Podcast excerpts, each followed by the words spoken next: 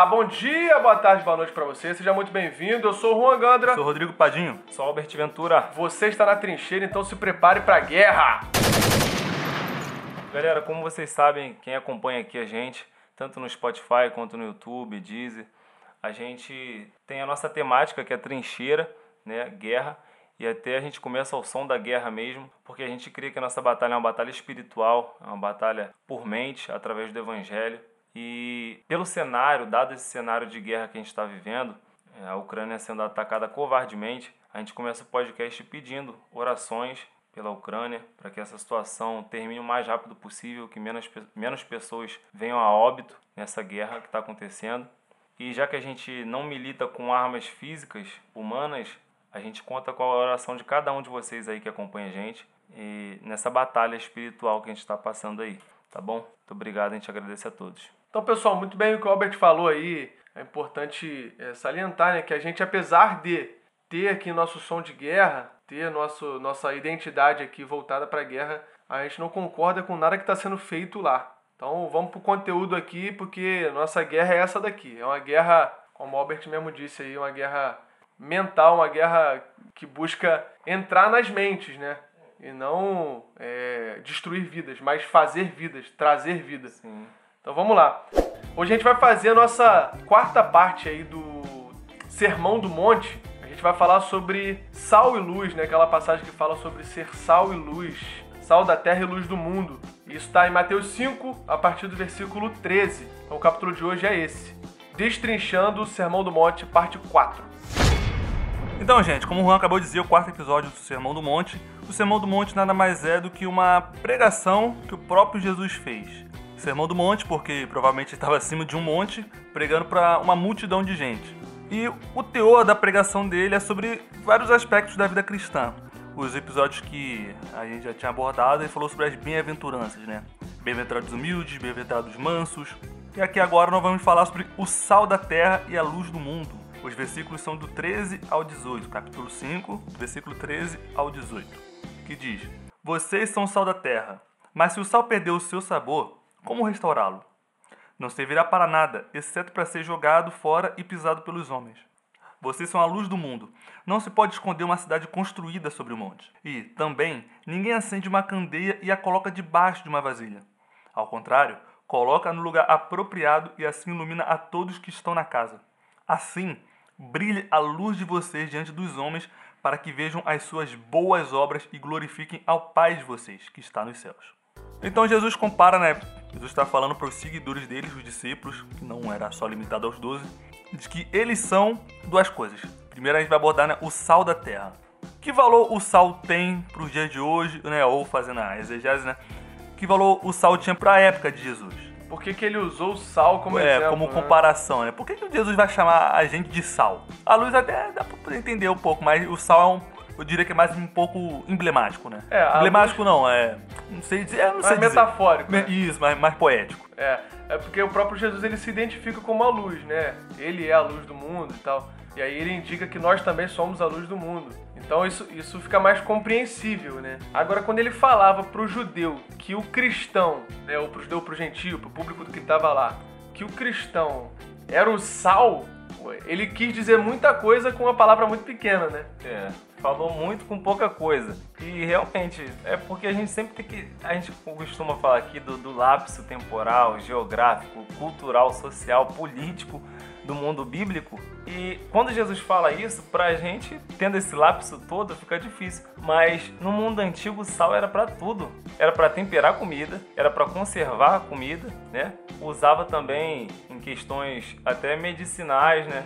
E não tinha essa Tinha, essa tinha cicat- é, é, é, cicatrizante, né? Sim. O, o sal. Ajudava na regeneração. Na, é, pô, quando você se cortava, o pessoal usava o sal pra Usava poder. sal. como como É, não sabia, antisséptico. não. É, como antissépticozinho ali, com, pra poder proteger de impureza. Maneiro, mano, que o sal, olha só que maneiro. O sal, ele, ele é usado pra poder combater a deterioração da carne. Só tacava sal na carne pra poder conservar, né? Numa época que não tinha geladeira, não tinha freezer. Exatamente. Então, a gente traz essa, essa comparação aí, que o cristão, ele combate A corrupção moral, a corrupção espiritual que pode acontecer a em algum ambiente. Putrefração, né? Putrefação. Putrefra... Isso é um trava-língua danado. Putrefração. Putrefração. Qual fração é isso aí? Mas ele combate isso. Ele, o, o- ele tava querendo dizer que o cristão, ele impedia que algo se tornasse podre. Olha só. Maneiro, hein? Isso Maneiro, é muito bom, cara. Isso é muito Então ser sal do mundo é impedir que o mundo se deteriore? É, tipo assim, o mundo é corrupto. O mundo é corrupto, a gente sabe disso. Porém, não é tão corrupto porque existem os sais da terra. Exatamente. Só não é mais porque existe sal. Então quando a igreja for tirada, vai, vai ter uma corrupção total. Vai dar Com ruim. certeza. Vai dar ruim, mano. Vai A dar igreja ruim. em segura, todos, né, os, Sussu? em todos os âmbitos. A igreja que segura, né? Moralidade. Se a igreja tá, tipo, um nível muito abaixo, isso diz muito sobre a própria sociedade. Se a igreja tá aqui num nível bem baixinho, a sociedade tá pior ainda. Sim, Então, e quando a igreja também não é sal, tem uma palavra de Cristo confronto aí. de confronto, porque ele diz que é o sal perdendo o sabor. vai ser jogado fora e pisado pelos homens. Inclusive, eu, eu li em um, um estudo que a igreja primitiva usava até essa passagem que Jesus falou de uma forma assim bem esquisita. Quando o judeu ele se apostava da fé e depois voltava, ele se deitava na sinagoga pro pessoal passar por cima dele, pisando, literalmente pisando. Aí a igreja primitiva meio que pegou isso, né? Caraca. apostatava da fé, aí quando voltava, ele tava na porta lá do tabernáculo, né, da- do templo, e ele falava: "Pisa em mim porque eu sou um- eu perdi meu sabor, eu só sirvo para ser pisado pelos homens". Caraca, A mano. igreja Era- primitiva fazia isso? Eu li. É, baseado É, no estudo. baseado na Algum internet. relato tem alguém- disso. Se tá na internet. Não, mas deve ser bem possível também, né? É, eu não duvido. Eu não duvido. Ainda mais naquela cultura, não era uma cultura tão mimizenta, né? Não tinha tanto hate de, de religião e de vida alheia. Pode, pode E aí eles também tinham essa ideia de levar muito ao pé da letra as coisas, né? Principalmente o judeu, né? Principalmente Isso, é. o judeu. Ele pegava o que era algo simples e É. aplicava no literal, às vezes. Pô, a pessoa... Eles eram solenes também. Esse ato que o Padim falou era algo solene. Tipo assim, reconheceu que errou pra caramba, Era algo sério, né? é algo sério e fala, não, eu preciso evidenciar meu arrependimento aqui e mostrar que eu não sou um cara inútil. Eu me reconcilio com Cristo e quero agora ser o, o sal mesmo do mundo. Quero salgar, não quero ser esse cara. E é maneiro que o sal, para poder ter essa função perfeita de combate, de, de combate da deterioração, da putrefação, ele precisa ser espalhado, né? O sal precisa ser espalhado, não dá pro sal. Tipo assim, se só botar o sal em cima da carne, não funciona. Você precisa pegar o sal e espalhar. Isso também traz uma, uma mentalidade para quem tava vendo lá de se espalhem, se espalhem. Vocês são o sal do mundo. Então não fica só aqui, porque quando você vai salgar alguma coisa, Se colocar muito sal no mesmo lugar, vai ficar salgado demais, né? é, e não vai, não vai ter a função. O outro lado, é, que de- não tem de- sal, vai apodrecer. De conservar. Sim. Então espalhem-se, espalhem-se. Isso é muito maneiro. É uma Isso visão foi uma missional. visão missional. missional. E isso é uma visão desde lá de trás, né? Encher a terra, né? Lá a visão que, que, que Deus deu pro homem lá atrás. Ó, sejam férteis e encham a terra. Então não é só aqui.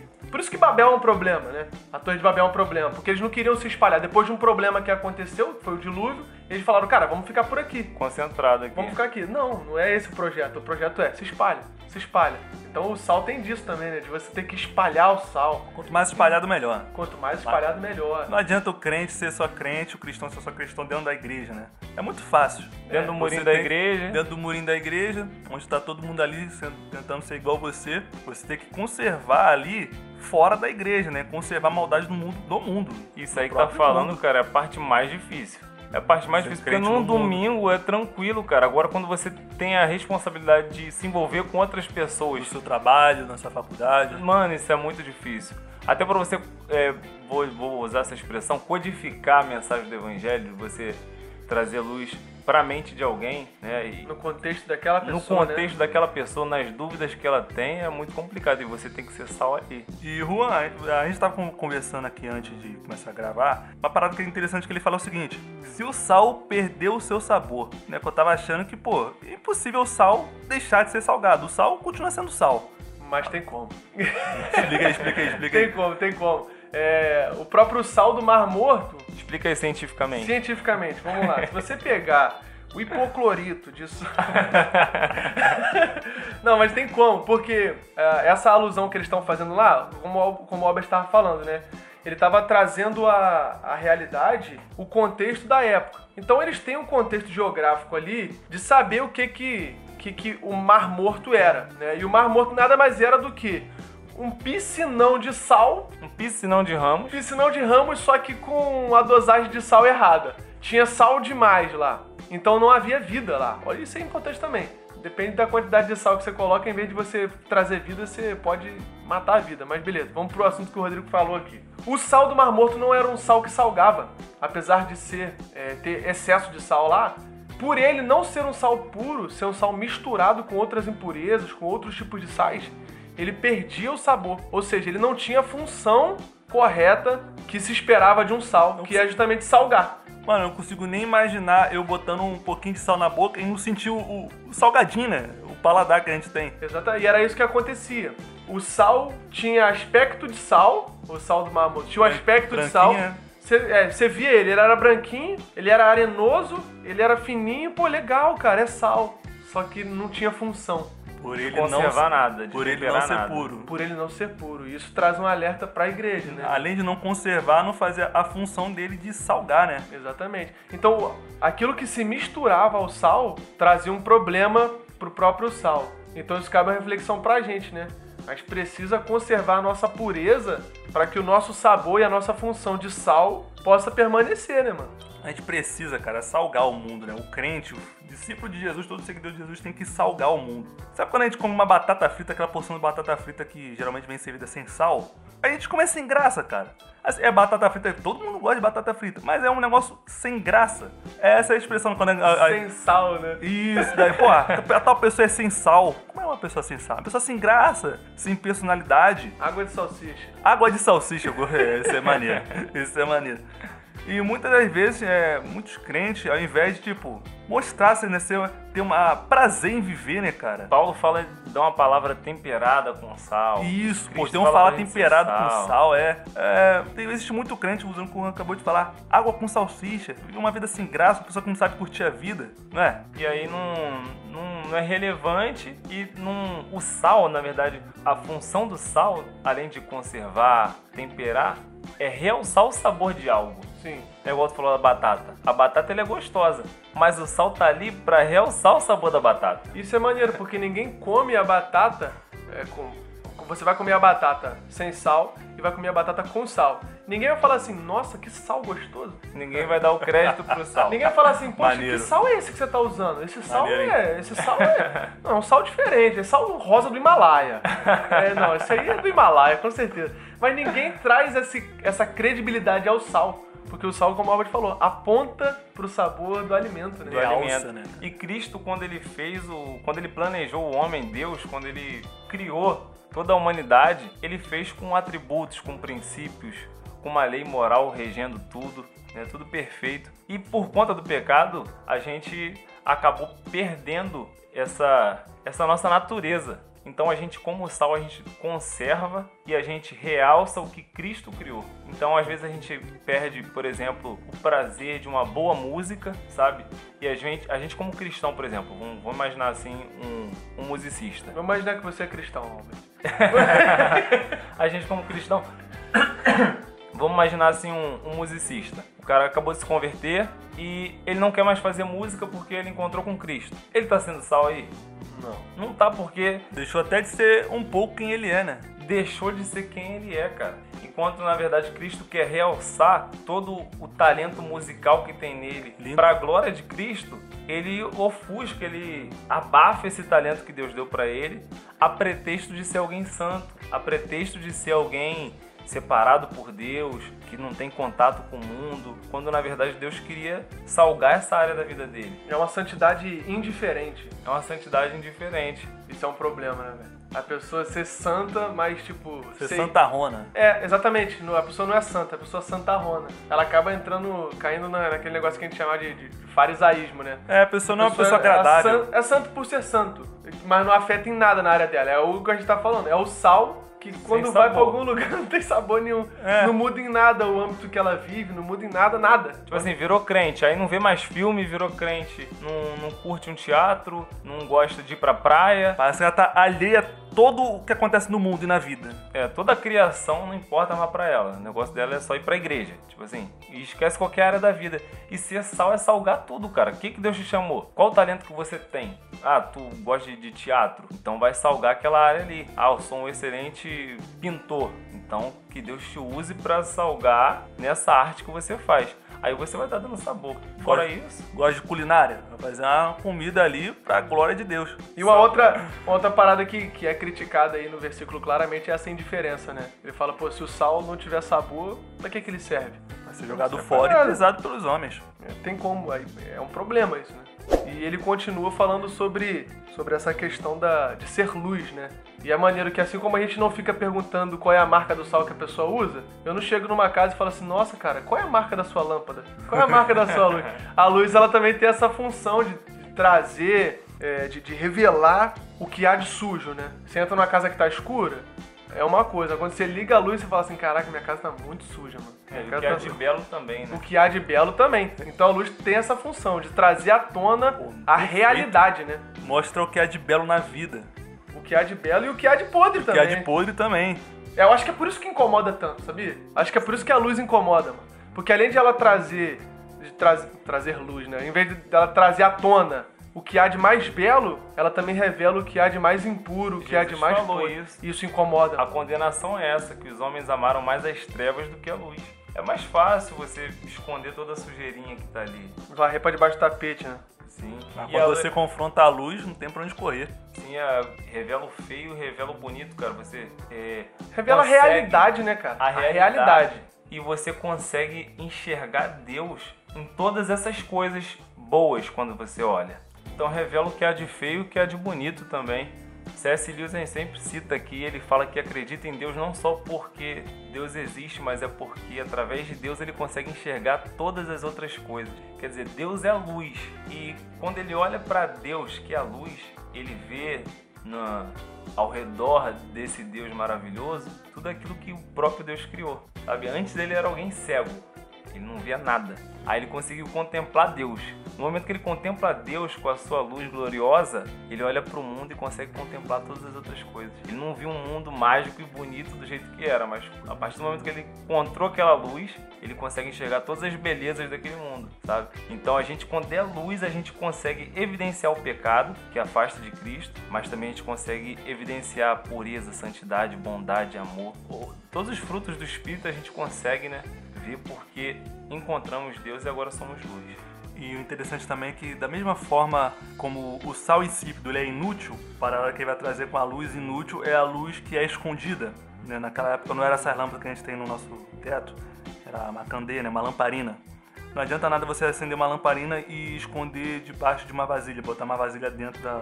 cobrir né, a lamparina ou botar debaixo da cama. Não vai acender nada, não vai iluminar nada. Então aqui eu consigo entender que o cristão ele é útil quando ele tá visível. Quando ele tá, tipo, ele se mostra pra sociedade. Não em exibição, não É, apontando pra ele mesmo. Não apontam pra ele mesmo, mas como aqui o próprio Jesus disse aqui no, no versículo 16, é, brilhar a luz de vocês para que as pessoas vejam as boas obras e glorifiquem ao, ao Pai que está no céu. Maneiro. seja, o cristão ele tem que sair, ele tem que sair da igreja, ele tem que se mostrar para a sociedade. Ele tem que ser um bom profissional, Bom profissional. ele tem que fazer o melhor que ele. de qualquer coisa, cara. Se ele vai lavar uma louça, ele precisa lavar uma louça bem pra glória de Deus. Porque essa boa obra é que faz com que as outras pessoas glorifiquem o Deus que esse cara serve. Então espera-se que o cristão, pelo menos do meu ponto de vista, seja o melhor profissional, seja E fazer tudo com alegria, né, cara? com alegria e com perfeição, né? Não vai conseguir chegar na perfeição, mas com a busca disso, de entregar o melhor pra Deus. Eu, Porque eu- eu diria isso, é ser dedicado em tudo que faz. Isso aí, isso aí. O Rodrigo resumindo agora, fazendo tua função, Albert. Você não quer fazer tua função aí de resumir nossas frases, mas ele trazer, ele trazer essa, esse tempero, né? Esse toquezinho, igual aquele cara do, clareza, do sal lá, como é o. Aquele maluco que joga. Salt Bay. Aquele.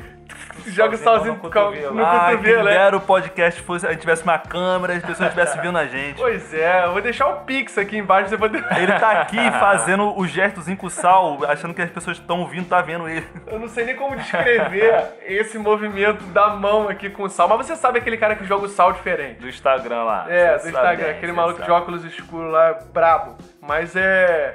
existe, existe isso, né? Do sal e da luz é, perder sua função quando escondidos ou quando perde o sabor. E a gente, como cristão, precisa se concentrar nisso, precisa prestar atenção nisso. A gente precisa ser sal e precisa ser luz. E não ser uma luz que quer ficar se mostrando, porque quando você entra na casa de alguém, já falei isso. Você não fica perguntando qual é a marca da luz, você não fica perguntando da lâmpada, você não fica perguntando qual é a marca do sal. Então, tudo que vai ser feito, a gente precisa fazer para a glória de Cristo, precisa apontar para Cristo, como o próprio versículo 16 diz. Para que as outras pessoas vejam as boas obras. E a função do cristão é essa. A luz que há na gente não é uma luz nossa, é a luz que Deus nos dá. E essa luz que tem na gente, a luz da gente tem que brilhar. Brilhe a luz de vocês.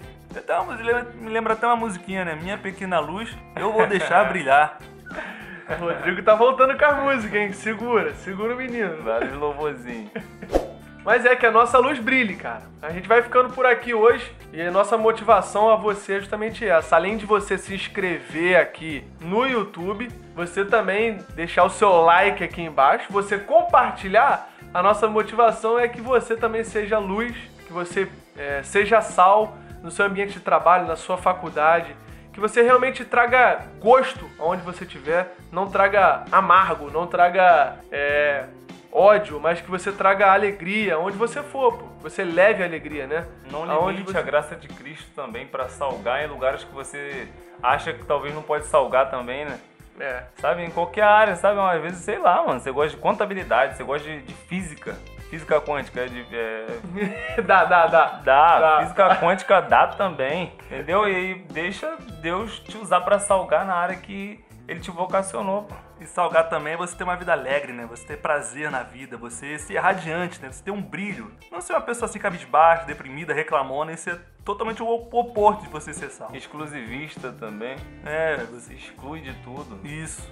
É, é estranho, mano. Porque normalmente a gente vê é, o espantalho do cristão é alguém triste ou alguém muito fanático. É, na série da Netflix é o tempo todo isso. É. O cristão sempre é um sempre, prevudinho. É, é, um, é um engraçado, né? É uma pessoa assim, destoante. É, estranha. Padrão. E não, cara. Je Jesus mesmo, eu vi um.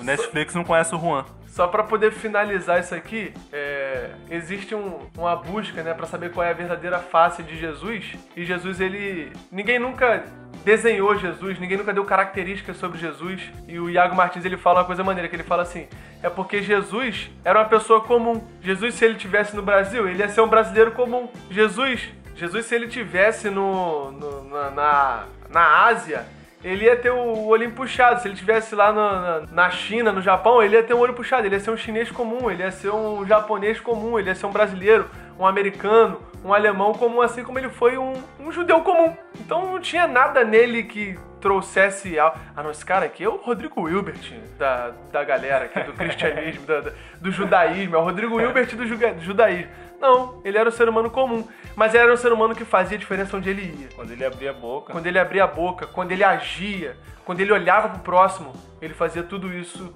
sendo sal e sendo luz. Então que a gente imite o Mestre, a gente imite Jesus e que a gente seja sal e luz aonde a gente for. Deus abençoe a sua semana aí, salgue e ilumine aonde você for. Tamo junto, fica na paz aí, um abraço. Valeu! galera.